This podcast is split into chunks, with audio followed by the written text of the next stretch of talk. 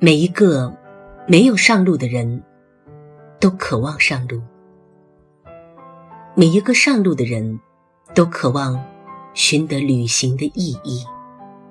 有人说，旅行不过是从你生活腻了的地方出发，去看看别人生活腻了的地方。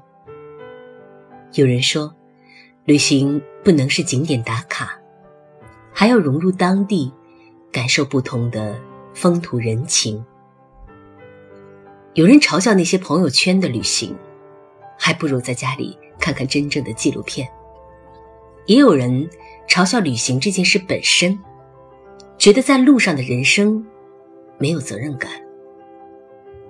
但是，旅行这件事到底有没有一个标准？无论是朋友圈旅行，还是打卡式旅游，无论是。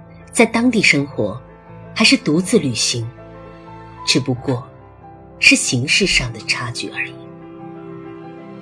一个人只要思想与眼界没有改变，旅行的意义便只剩下了一个仪式感。阿兰·德波顿在《旅行的意义》中这样写道：“人类不快乐的唯一原因。”是他不知道如何安静的待在他的房间里。可见，旅行的意义，不是以不断上路的姿态，来缓解平静生活的焦虑，而是学会以旅人之眼注视生活。什么都是新生，什么都觉得有趣，忘记出发与逃离。也忘记故乡与沉醉，生活就是很真的东西，不需要我们带有任何成见。